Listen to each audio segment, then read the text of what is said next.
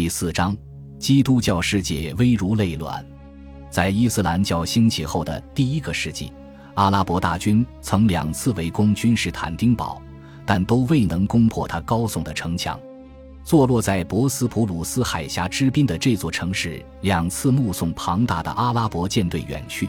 那些战船上都装备着名叫“希腊之火”的新式武器。此时的君士坦丁堡是版图缩小。实力大减的基督教世界的东部堡垒，但它毫无屈服之意。相反，西欧却四面楚歌，仿佛任人宰割的鱼肉。入侵西班牙起初只是机会主义的大胆之举，但很快真正的侵略就从伊斯兰帝国的心脏地带开始了。伊斯兰领袖计划直接进军欧洲，吞并罗马放弃的土地，并从君士坦丁堡的后院巴尔干半岛向他发起进攻。如果成功，伊斯兰教在地中海区域占据的新月形地带就会变成满月。数以万计的阿拉伯人和柏柏尔人闯入法兰西，他们横扫阿基坦，火烧波尔多，沿着从普瓦捷到圣城图尔古老的罗马驿道行进。穆罕默德去世一个世纪后，一支前进的穆斯林军队距离巴黎的城门只有区区一百五十英里。在笼罩着欧洲黑暗时代的战争迷雾中。随着谣言四起，发生在地中海远岸的重大事件已经逼近。如果说远处响起的滚滚雷声预示着即将有一场直捣基督教世界正中心的突然袭击，这想法如此虚无缥缈，实在令人难以理解。然而，这是一支戴着头巾的军队，受到古怪信仰的驱使，在不为人知的旗帜下驰骋，闻所未闻的陌生号角和挠脖的刺耳敲击响彻云霄。他们用异国语言发出令人胆寒的誓言，在法兰西的丘野上兼程而进。伊斯兰教和基督教之间的较量，在七百三十二年的一天改变了走向。在普瓦捷城外的路上，伊斯兰军队撞上了粗野而刚毅的法兰克人竖起的一道密实的人墙。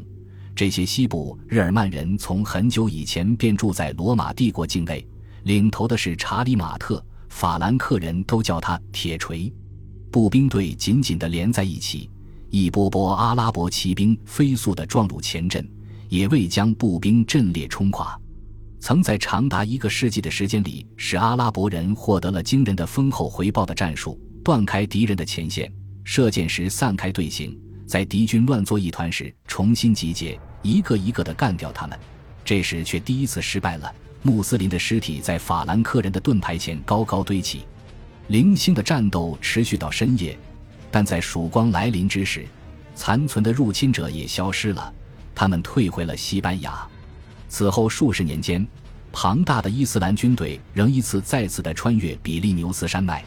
他们偶尔会到达阿尔卑斯山，迫使铁锤的队伍重返战场。入侵之举最终日渐消弭，其原因与其说是西面基督教国家的军队英勇。不如说是涌进西班牙的数万名阿拉伯人和柏柏尔人内部开始了你死我活的权力斗争。尽管如此，穆斯林强盗还是控制了阿尔卑斯山的各个山口。他们最大的收获是俘获了欧洲最富有的克吕尼修道院的院长，他缴纳了一笔堪比国王的赎金。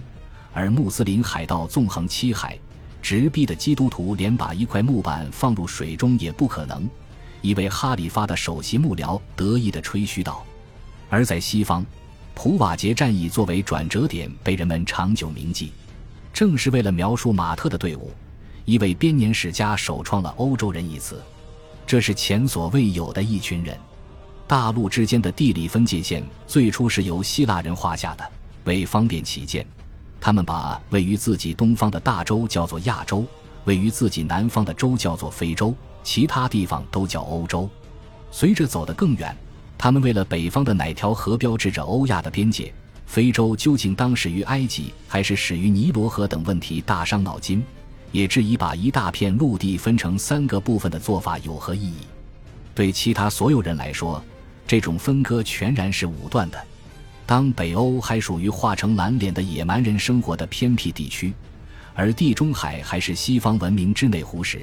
大陆上的各个族群从未想过有朝一日他们会拥有共同的身份。罗马帝国的亚非各省份也并不因为他们位处欧洲之外而缺少罗马味儿。当拿撒勒的耶稣的教义从罗马帝国的犹太行省向四面八方传播开去时，没有人能预测到其追随者的信仰会成为全欧洲的宗教。埃塞俄比亚是首批接受基督教的国家之一，而对基督教思想演变起到深刻影响的教会神父圣奥古斯丁，本是来自阿尔及利亚的白白尔人。正是伊斯兰的军队和他们蔓延到三大洲的帝国，使基督教沦为一种欧洲的信仰。只有少数例外，零散分布在别处。世上也从来没有过单一的欧洲基督教。大多数蛮族起初接受的是阿里乌教派，这个民间教派认为耶稣是受造物。阿里乌派的一个部落伦巴第人认为自己的使命就是杀死看法与其相左的每一个天主教神父。主教们很多都是古老的元老院家族的后裔，他们在罗马帝国杂草丛生的废墟上苟延残喘，直到六世纪的法兰克人国王克洛维在与哥特人的一场极其激烈的战斗中看到了曙光。法兰克人与罗马帝国达成协议，后者承认其国王的合法性，并以教宗的军队为其后援。双方达成协议的时间是八百年的圣诞日。查理马特的孙子查理大帝沿着圣伯多禄大教堂的台阶西行而上，在罗马教宗面前俯伏于地，接受加冕，成为罗马帝国的皇帝。君士坦丁堡的另一位皇帝为此大发雷霆，却又无能为力。教宗虽只是罗马帝国的主教，却实际上发动了一场政变，揭开了日后与东欧的正交会分裂的序幕。因为查理大帝的短命帝国很快便四分五裂，维京人也从斯堪的纳维亚发起了一波波毁灭性攻击，又因为贫瘠的乡村耸立起石头城堡，城下人口十分稀疏，欧洲变成了一个落后的半岛，夹在大洋和伊斯兰绿海之间，风雨飘摇。正因如此，加之缺乏其他解决之道，欧洲算是找到了自己的身份。现代欧洲的概念不仅来源于地理疆界，也不仅由于拥有一个共同的宗教，各民族都有抗击伊斯兰教入侵的共同目标。这些倔强的民族拼凑起来，才逐渐形成了现代的欧洲。这种新出现的共同身份有一个明显的例外：伊比利亚半岛仍然被一个强大的伊斯兰国家统治着。随着基督徒开始反击，也恰恰在那里。诞生了最热衷于天主教的国家，其理由简单的惊人：基督教和伊斯兰教是姊妹宗教，他们在伊比利亚长期共存。比起驱逐外人，要想把自己的姐妹赶出家门，就得更疯狂地占据道德制高点才行。在已知世界的最西端，基督徒和穆斯林都将会释放出原教旨主义的力量，其影响无远弗届。在此后的数世纪绵延不绝，一切本有可能全然不同。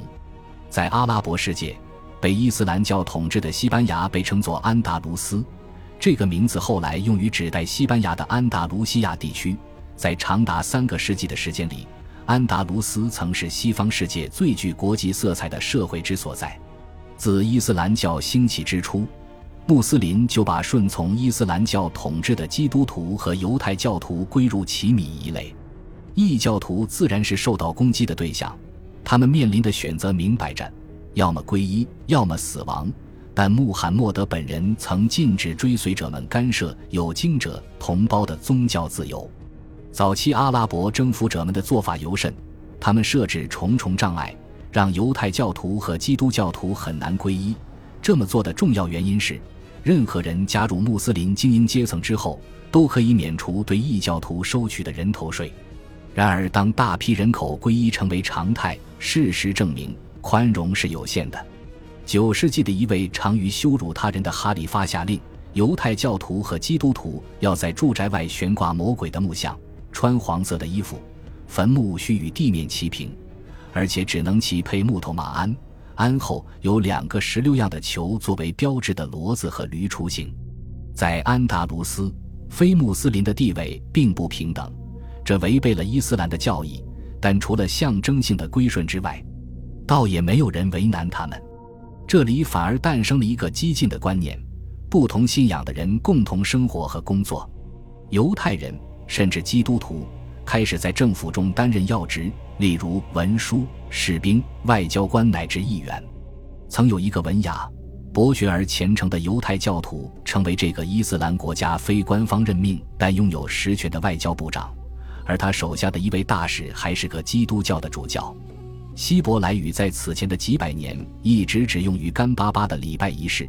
这时也在犹太诗人的笔下恢复成鲜活的语言。同时，塞法迪犹太人得名自安达卢斯的希伯来语名称塞法拉德，摆脱了长期以来的野蛮迫害，进入黄金时代。基督徒也同样开始喜欢上了阿拉伯文化，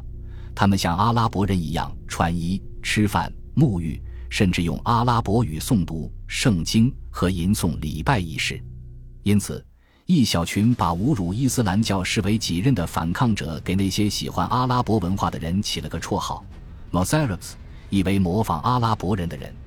一个名叫尤洛吉乌斯的贵族修士专善丰富多彩的例词，他声称穆罕默德曾吹牛要在天堂夺取圣母玛利亚的童真。大多数拒绝改宗伊斯兰教的人，也像其所追随的殉道者一样死去。他们尸体的不同部位被偷偷地带出国境，在四面八方的基督教城镇中颇受人青睐。安达卢斯从来都不算是多元文化的大熔炉，然而随着不同传统的混杂和相互补充，随着差别本身大行其道，代替了信心不足的社会强制人们服从的做法。拥有自己的观点和欲望的个人，从等级森严的世界中脱颖而出。感谢您的收听，喜欢别忘了订阅加关注，主页有更多精彩内容。